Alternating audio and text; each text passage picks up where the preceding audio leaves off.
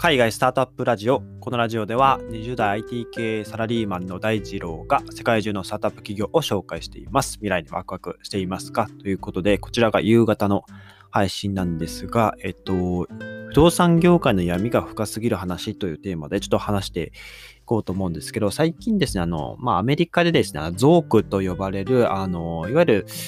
IT 業界だと GAFA って呼ばれる、えー、Google、Amazon、えー、Google、Amazon、Facebook、Apple か、の、えー、4社がですね、えっと、まあ、国と同じレベルのその、まあ、権力というか、まあ、財力を持っていると思うんですけど、まあ、それの、えっと、不動産版ですね、が、ゾークと呼ばれる、えー、企業4社なんですけども、えっと、それでご紹介させていただきました。えっと、ゾークはですね、ゼロを、えー、ゾークなので、えっ、ー、と、レッドフィン、コンパス、えっ、ー、と、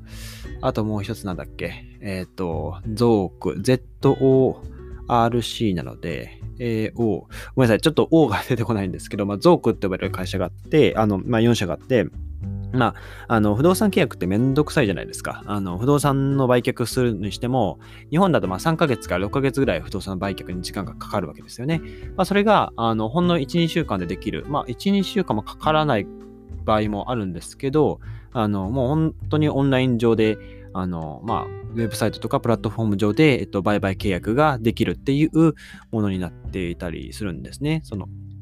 ゾークが提供しているそのサービスっていうのが。えっと、まあ、それを、まあ、最近こう、発信をしている中で、僕も最近、あの、引っ越そうと思っていて、あの、いろんな仲介会社から相見積もりを取っているんですけど、まあ、会社によって、まあ、概算が全然違うんですよね。えっ、と、本当に同じ物件でもですね、あの10万ぐらい違ったりするんですよ。で、あの、本当に、その、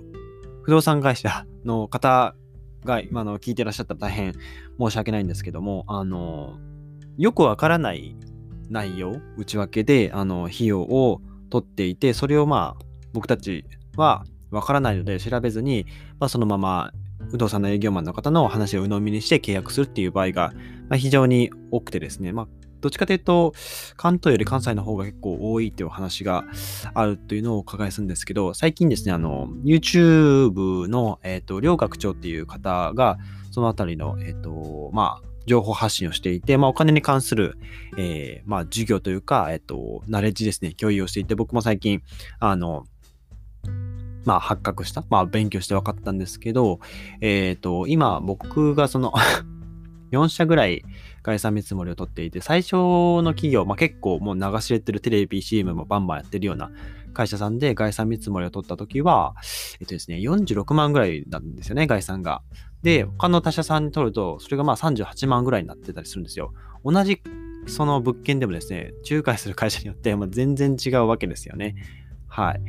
で、あの、まあ、それ、これ何の費用を取ってるかというと、本当にわけわかんなくて、あの、消毒料とかですね、サポート費用とか、あの、何をサポートすんねんと いうとこで、あの、よくわかんない立て付けでサポート費用2万とかで、こう、概算見積もり出してくるんですよね。はい。それのサポート費用において何をするか分かっていないのにもかかわらず、そのまま、えー、まあ、申し込み順なので、とりあえず申し込み書を、あの、まあ、仮でいいんで書いてくださいって言って書かせておいて、あの、まあ、後で抗議したら、いや、あなたサインしましたよねっていう感じでですね、まあ、交渉してくると。いう感じなんですよ。なので、あの、僕も、あの、全然悪気がなく言ってるわけじゃないですし、あの、まあ、不当に値切ろうという、あの、話でもなくて、あの、まっとうにその交渉できるところは交渉して、あの、まあ、業界の構造上、そういったルールなのであれば難しいっていうところは、あの、納得しますし、まあ、フェアなやり取りをしたいっていう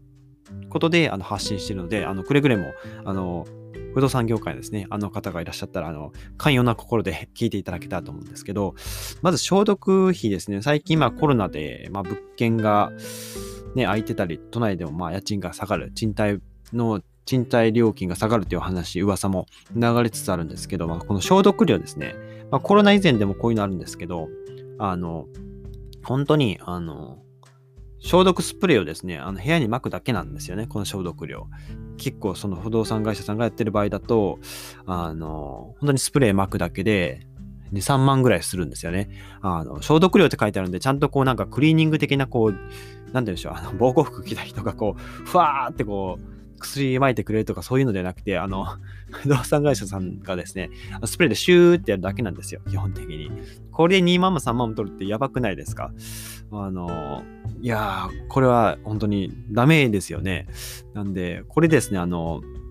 確か札幌のアパマンショップで、まあ、こういったのが事件になって明るみになったんですけど、札幌の物件、まあ、仲介会社、確か物件の方か、中華会社のそのアパマンショップの店舗にですね、その、まあ、殺虫剤の缶ですよね、缶。缶をめっちゃ置いていて、まあ、それが、あの、まあ、不備があって、まあ、爆発して、店舗がなくなったんでしたかね。店舗か物件がま爆発したっていうま事件が、えっと、札幌のアパマンショップの店舗だったんですよ。札幌アパマンショップで検索していただけるとすぐに出てくると思います。なので、まあ、それで、あの、消毒費と歌っておいて、あの、何をしていたかっていうと、まあ、殺虫剤を振りまいていただけだったっていうのが明るみになったので、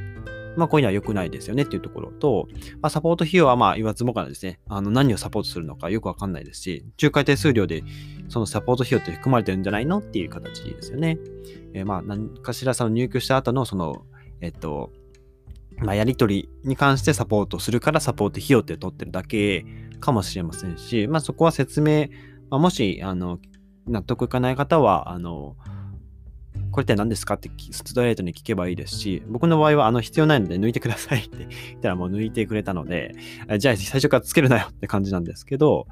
あとはですね、まあ火災保険とかも、まあ2、3万のものとかをつけてくるんですけど、あの、自分で加入できるんですよ。あの、入居できるとき、入居するときに、あの、自分であのネットで申し込みして、まあ、4000円ぐらいのやつでもかなりしっかりした保険が今、インターネットで申し込みできるので、あの、必ずしも入居時に、あの、火災保険に入っていけないと、入ってないといけないっていうルールはないんですよね。うん。なので、これもまあ必要ないんで抜いてくださいって話をしているのと、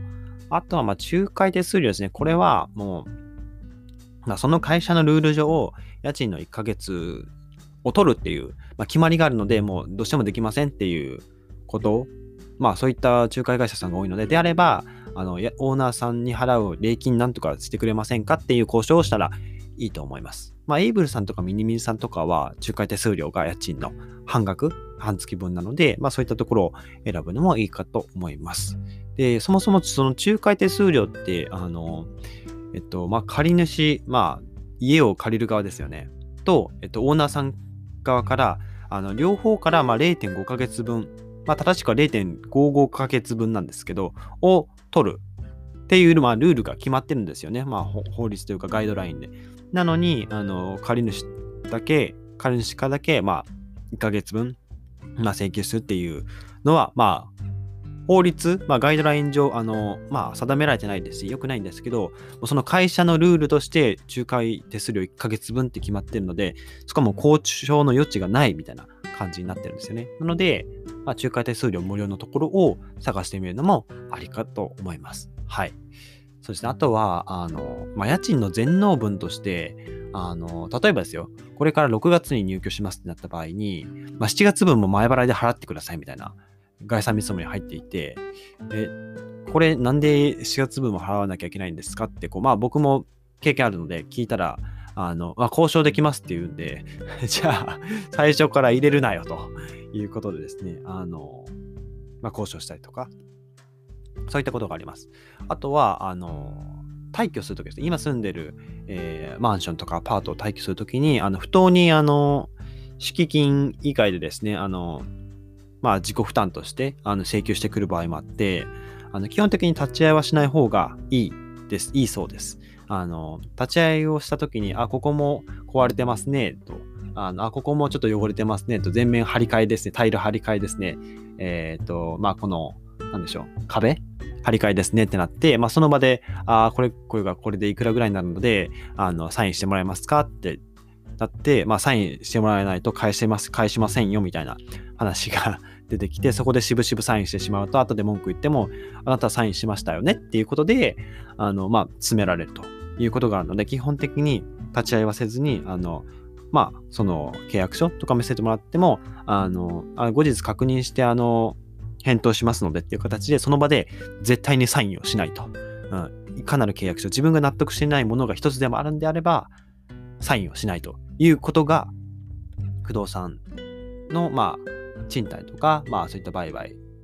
の、こう、まあ、契約する際に、えっと、必須の条件になってくるかと思います。はい。本当に、あの、タイルが、あの、へこんでるとするじゃないですか。1個のそのタイル、タイルってその、まあ、フローリングですよね。その、まあ、板を1枚張り替えるのに、あの、まあ、1000円、2000円ぐらいで済むんですよ。あの、その、